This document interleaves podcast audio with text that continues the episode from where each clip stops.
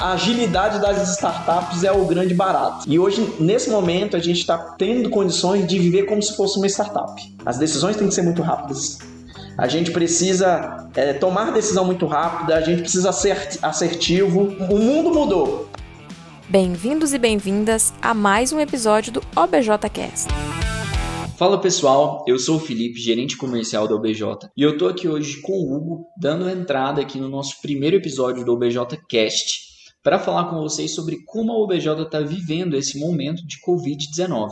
E aí agora eu passo a palavra para o Hugo para ele se apresentar aí para vocês e falar um pouco mais sobre a OBJ também. Beleza, Felipe, obrigado. Eu sou o Hugo, sou CEO da OBJ.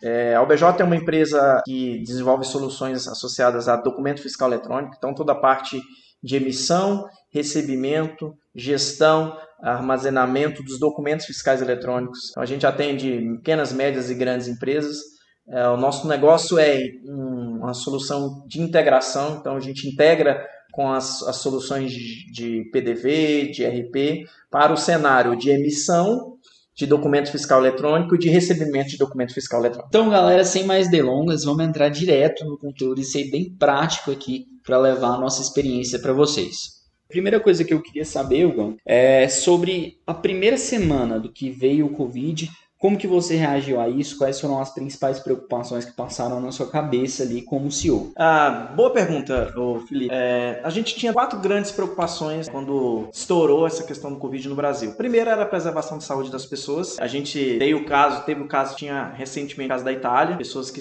mais velhas estavam contraindo a doença, mas a gente sabe que no Brasil mudou um pouco do perfil, mas era principalmente a saúde das pessoas. Apesar de nosso time ser um time muito jovem, mas nós temos esse time jovem tem pais, esses times jovens têm as avós.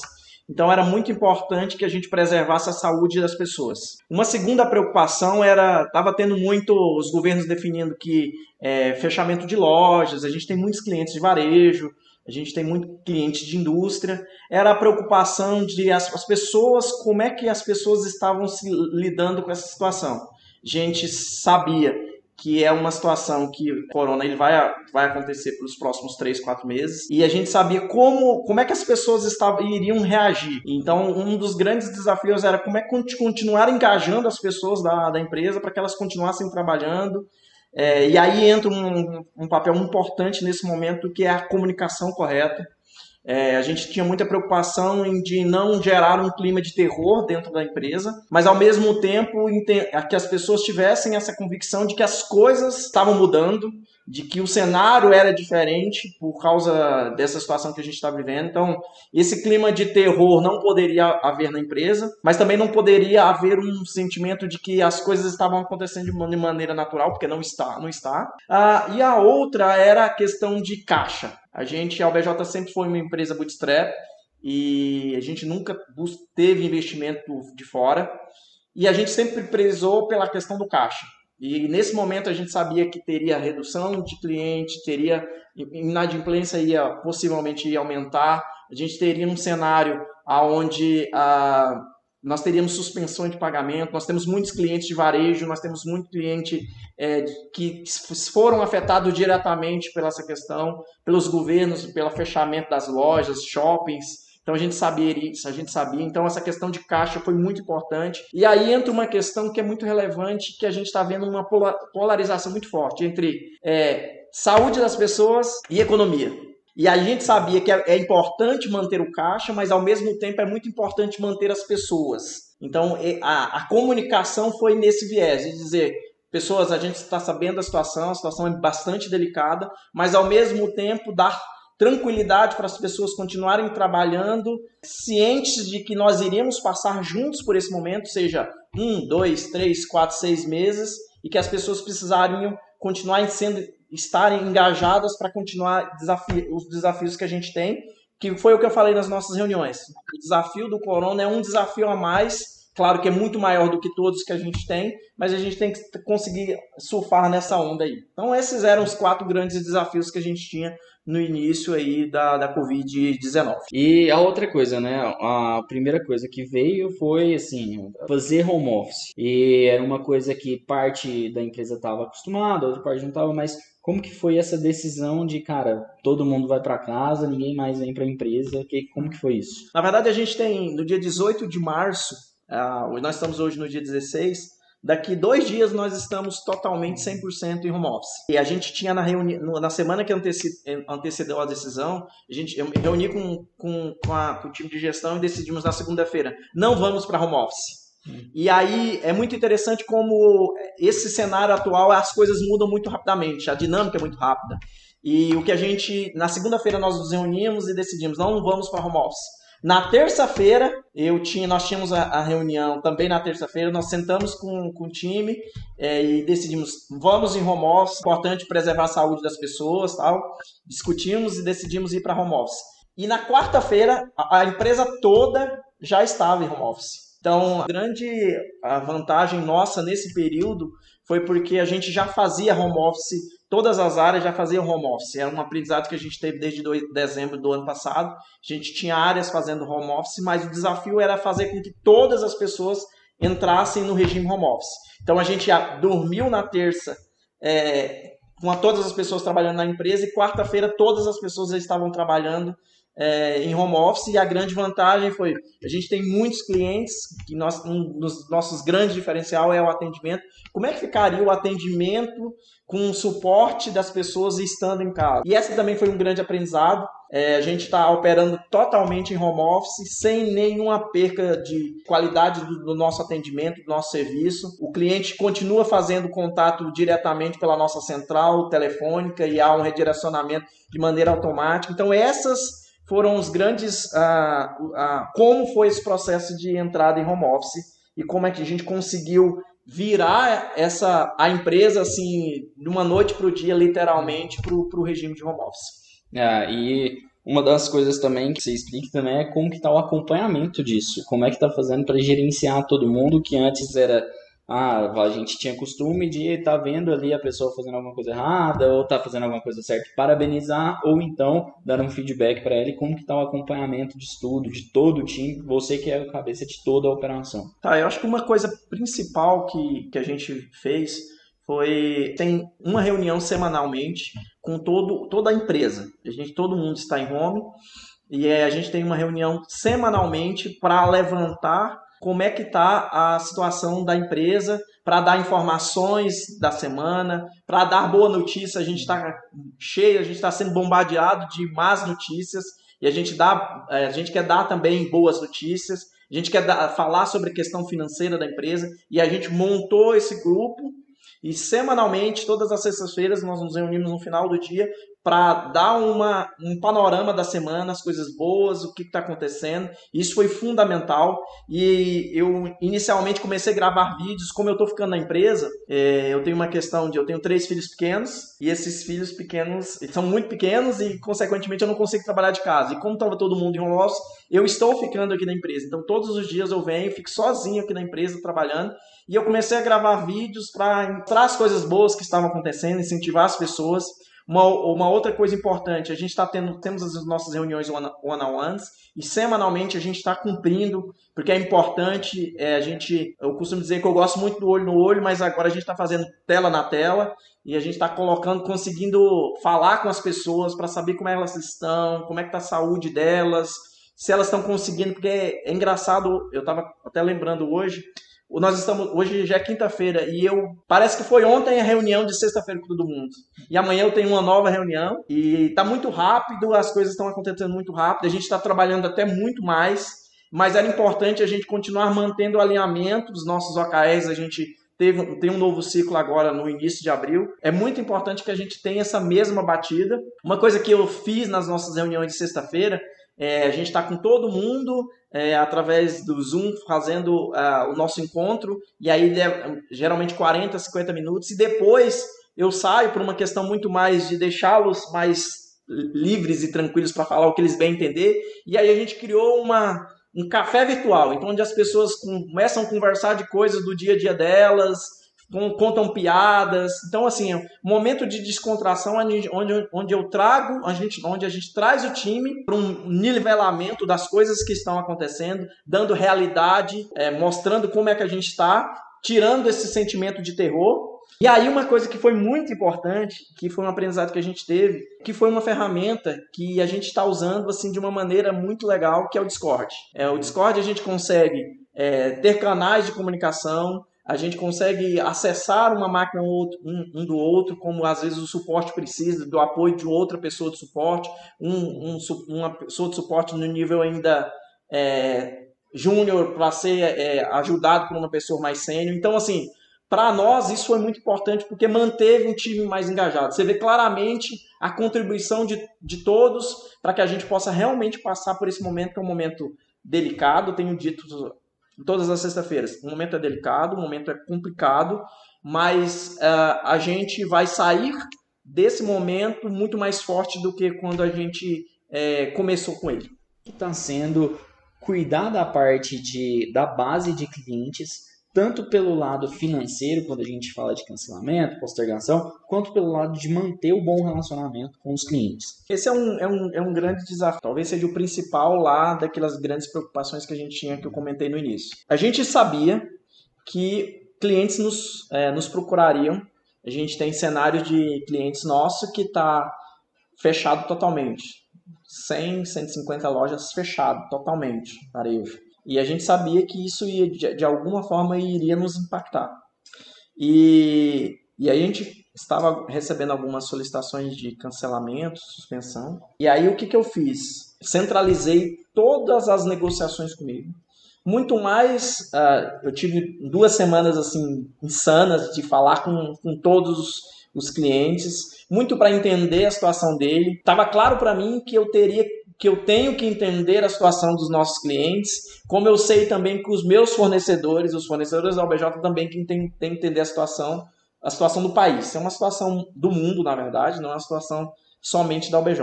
E o que, que eu fiz é, que eu acho que foi muito importante?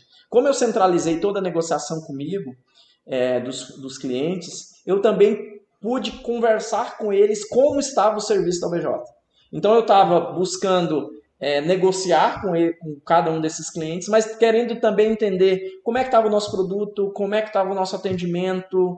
É, os nossos produtos, a grande vantagem, nós, somos, nós temos um produto que é essencial, que é faturamento das empresas, que é recebimento de documentos das empresas. E aí eu pude é, perceber que as, as pessoas, as empresas, elas estavam muito satisfeitas com os nossos serviços e que muitas delas queriam, é, estavam fazendo solicitação de suspensão de pagamento, é, de postergação de prazo. Uh, nós não tivemos nenhuma solicitação de cancelamento, nós tivemos uma solicitação de postergação de prazo, de suspensão de pagamento, de redução de valor recorrente. Mas eu pude também perceber que a gente está no caminho, porque a gente tem entregado para os nossos clientes um excelente serviço, um excelente produto. E isso, isso é gratificante olhando esse cenário caótico que a gente está vendo, significa que a gente também está no caminho fazendo essas ações. A gente sabe que uh, essa questão de redução de receita é muito complexo, é muito difícil. É, mas é o que eu, na primeira reunião que nós tivemos com todo o time da empresa, disse, olha, a OBJ ela tem, uma, ela, ela tem uma estrutura financeira que consegue suportar esse momento que a gente está vivendo. Sabemos que vai ter redução de receita, é, é natural, mas ao mesmo tempo a gente é, precisa, nesse cenário, também falar com os nossos fornecedores, porque é um cenário mundial. Então, no dia 1 um do momento da crise, eu ativei é, as áreas para identificar quais são os serviços que nós temos com os nossos fornecedores que são essenciais. Então, time de operação, time comercial, time de marketing, time financeiro, time administrativo, todas as áreas eu separei os centros de, principais centros de custo para identificar quais serviços são essenciais para nós, para que uma das comunicações que eu fiz inicialmente foi nós precisamos ativar o modo sobrevivência. Nos próximos três meses, o modo sobrevivência tem que ser ativado. É, a gente estava muito num cenário de, de buscar escala, de buscar é, vender em escala, de ó, operar uma empresa na, na forma em escala no primeiro trimestre. No segundo trimestre, por uma questão do coronavírus, a gente está num cenário de sobreviver. Não, e aí é importante esclarecer, e foi muito importante esclarecer para as pessoas o seguinte: nós teremos condições e caixa para suportar esses três meses? A OBJ, o nível de endividamento dela é muito baixo, muito baixo, e faz com que a gente tenha condições de passar por, por esse momento. Mas, ao mesmo tempo, é, uma das chaves que eu tenho como, como CEO da empresa também é um, um, papel meu é administrar bem o nosso caixa, é ter um controle, então é falar com os nossos fornecedores. Então, da mesma forma que a gente teve redução de, de receitas, eu, nós tivemos também reduções de, de despesas. Então, isso foi muito importante. Não fazer isso, não esperar um mês para fazer isso. Nós fizemos isso já no primeiro momento, porque a gente sabia que a receita iria ser reduzida e a gente já estava negociando com os fornecedores. Um ponto importante que me fez realmente aprender foi a, as conversas que eu estava tendo com clientes eram, cara, como é, a gente não quer que a, empresa de vocês quebra, mas como é que você consegue flexibilizar? E foi o mesmo de, de discurso que eu fiz com os meus fornecedores, buscando identificar como eu, eles poderiam flexibilizar nesse momento, dos próximos três, quatro meses, de forma que a, maneira, que a, a empresa pudesse uh, superar esse momento e aprender nesse momento tão desafiador que a gente teve. Sim, acompanhar isso foi, foi interessante também do, do meu lado, para ver se o. Foi interessante, eu acho que para todos também, como colaborador, saber o quão o produto é importante pelo, pelos vídeos que você estava mandando, nos acompanhamentos, nas reuniões, saber que os clientes consideram o serviço do BJ muito bom e muito importante. É, e agora, sim, uma passando já até mesmo na parte de despesas dos fornecedores, todas as áreas já negociaram. É, uma coisa muito relevante é o que, que o coronavírus está ensinando para as empresas, né? O que que além de, de a gente está falando muito nas redes sociais de cara, o, o coronavírus está acelerando a transformação digital de muitas empresas que antes não tinham nem dava nem pensando. E o que, que esse, essa fase trouxe de ensinamento para você como CEO e também na, na, sua visão para a empresa em si, como corpo da empresa?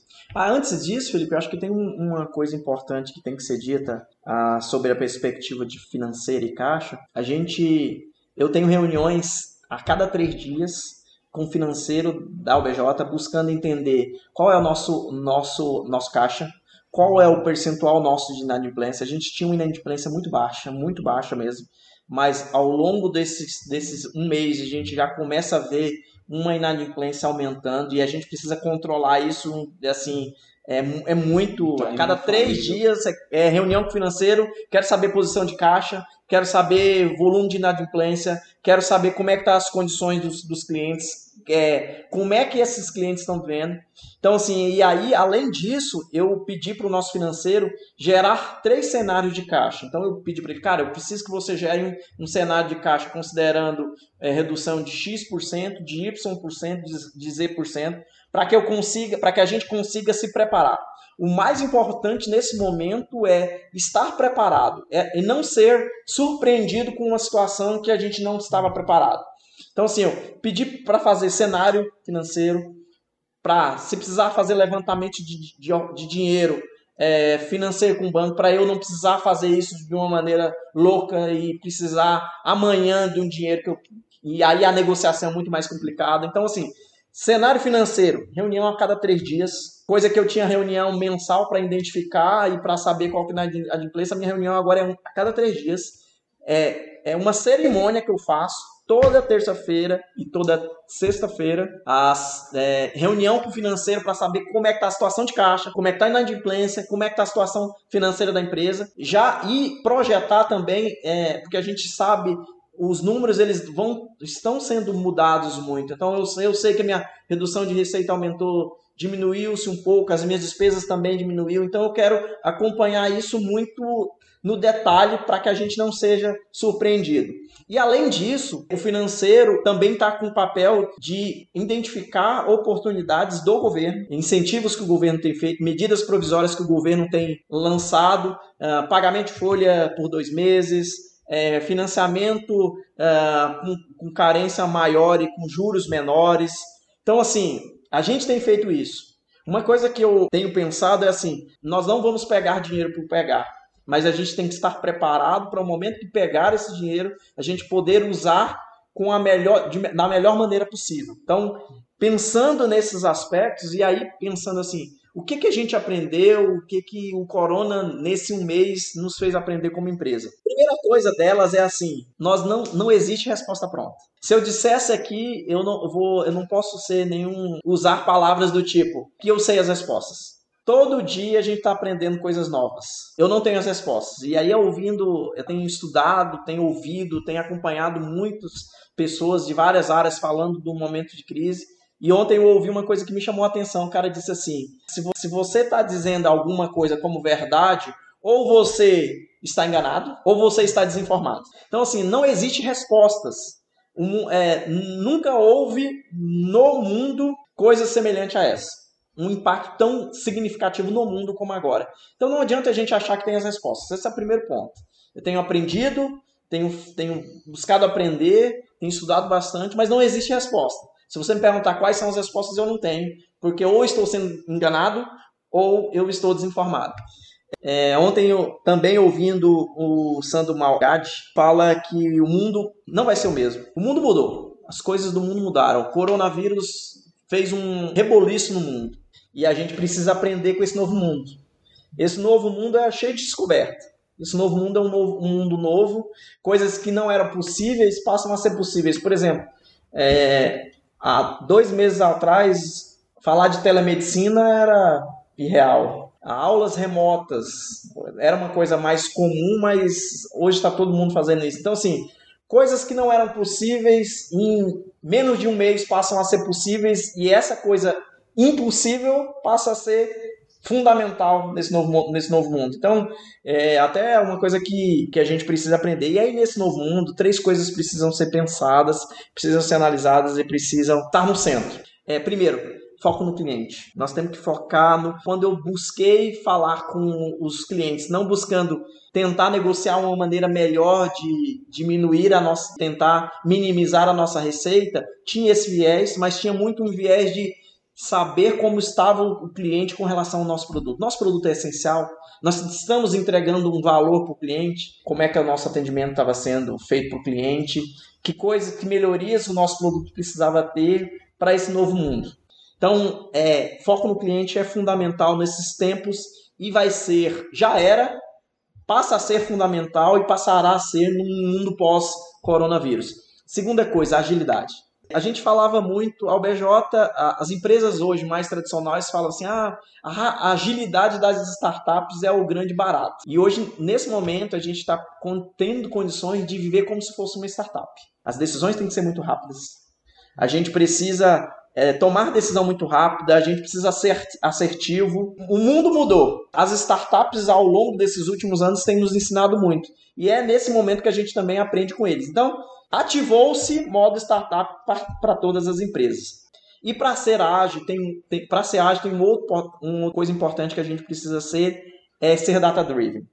A gente tem que começar a olhar os números e começar a tomar decisões a partir dele. E aí eu costumo dizer ah, internamente aqui na OBJ o seguinte: não adianta ser só veloz. A direção precisa estar clara, porque não adianta a gente acelerar a 100 km, a 200 km por hora, se nós estamos indo na direção errada. Se nós estamos indo na direção errada, nós vamos ficar muito mais distantes do nosso alvo. Então nós precisamos ser data-driven, nós temos que olhar os números e nesse mundo cada vez mais complexo, e aí falando com algum com um cliente específico, ele falando de algumas necessidades que eles tinham, ele diz assim: Cara, nesse momento, os sócios querem a informação em tempo real. Antes eu entregava um BI, um relatório para ele diariamente. Hoje ele não está, ele, ele, quer saber o que acontece no momento. Então, o dado e ser data-driven nesse momento é muito, é muito importante e é muito fundamental. E nesse cenário de ter velocidade, a gente precisa usar o dado a nosso favor. E aí eu gostei muito de, há uns dois meses atrás, a gente estava tendo uma reunião com, com o time de, de, desenvolvimento e aí foi feita uma análise, uma pesquisa que eles estavam fazendo interno e foi inclusive a, a, respeito do home office e os resultados que o home office tinham trazido lá em dezembro do ano passado. E aí o Danilo, nosso arquiteto, na palavra introdutória dele, ele disse o seguinte, de um, de um autor francês, não sei se francês ou, ou, ou é, da Suíça, que ele diz mais ou menos o seguinte, é, eu acredito em Deus, o resto me tragam os dados. Então, todas as nossas decisões elas não podem estar pautadas em eu acho. não podem estar pautadas em eu fiz assim. O que te trouxe até aqui não te leva até o próximo patamar.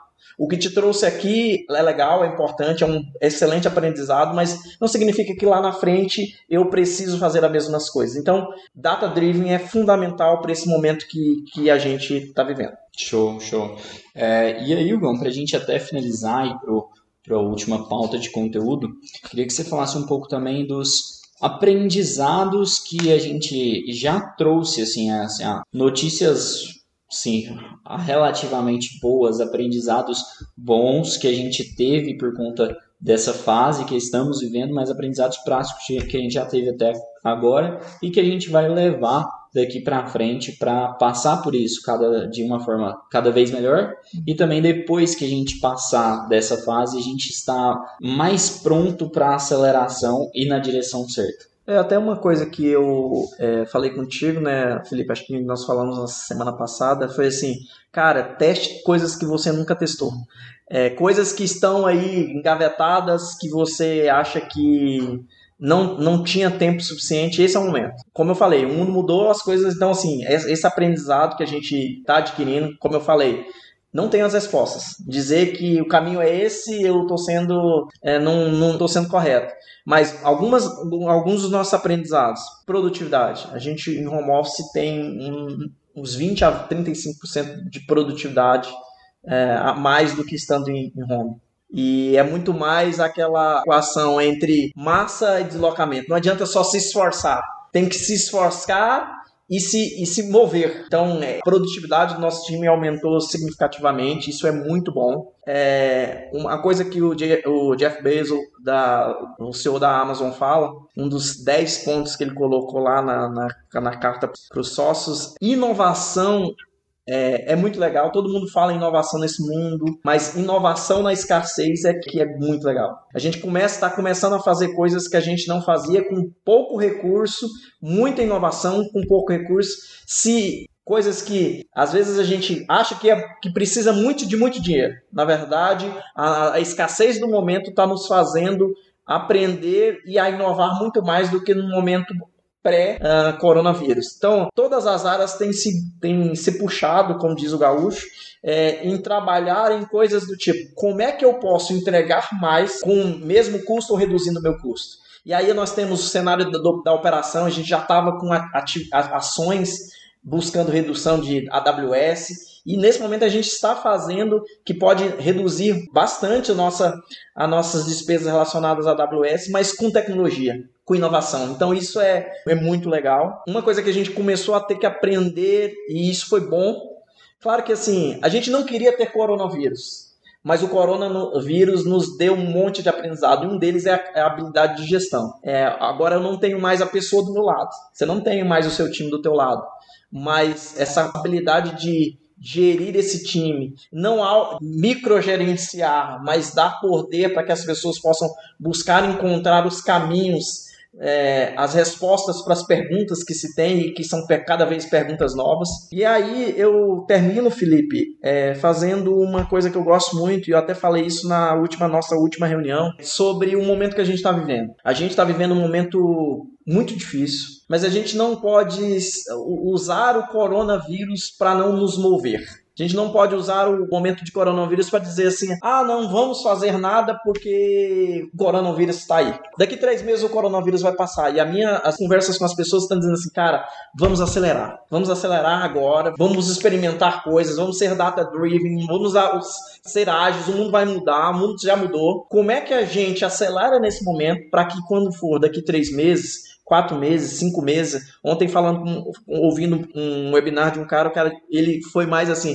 ele acha que esse momento vai demorar mais do que a gente está achando, ele acha que só daqui um ano para mudar o mercado, o cenário do, do mundo atual.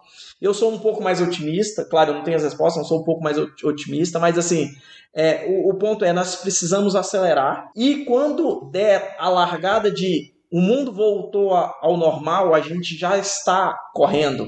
A gente não vai começar a aquecer para acelerar. E não usar coronavírus como problema do mundo. O, é o momento, é o problema nesse momento, mas eu não posso usar isso. E aí termino usando uma analogia que você sabe que eu gosto muito dessas metáforas, que é um, um, um, menino jogador de tênis que tinha 15 anos e que começou a jogar contra um adversário que, em tese, o, aquele jogador jogava muito menos que ele. Era um cara que não tinha a mesma qualidade dele. E aí o, o treinador dele é, afastou um pouco da quadra para deixar ele mais tranquilo durante a partida e tinha um amigo do treinador que estava vendo o jogo e o, esse menino, esse jovem é, jogador de tênis, estava perdendo de 5 é, cinco games a zero.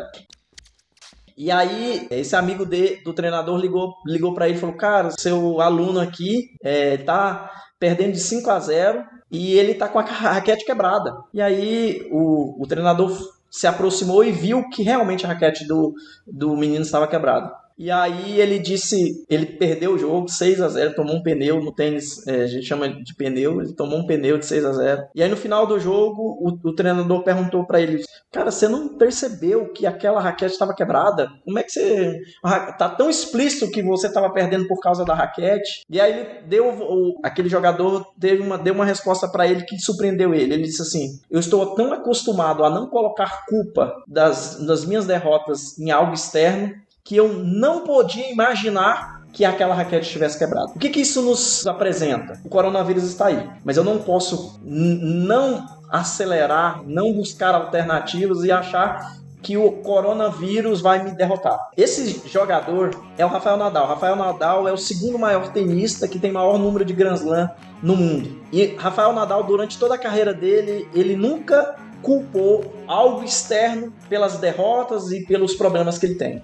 Então serve para nós como, como empresa, como pessoas, é, o, o corona é uma realidade. Eu não posso esconder a realidade do corona, mas eu não posso deixar de me mover por uma situação como do corona. Eu tenho que buscar ser ágil, eu tenho que ser inteligente, eu tenho que buscar os recursos que eu tenho hoje para que quando eu sair desse momento, que nós vamos sair, nós sairemos muito melhor e muito melhor do que quando entramos. Eu acho que o mundo vai ser diferente, o mundo vai ser. As, as respostas que nós tínhamos de perguntas, as perguntas mudaram, consequentemente as respostas também vão ser outras, mas assim, essa mensagem. corona está aí, mas nós temos todas as condições de fazer com que esse, esse problema não afete o nosso dia a dia como, como empresa. Show, não, cara, muito, muito massa. Então, galera, a gente encerra por aqui esse primeiro episódio do. E eu espero que esse conteúdo em que o Hugo conseguiu contextualizar muito bem, conseguiu trazer de forma bem vívida o que a gente já conseguiu absorver, que a gente conseguiu aprender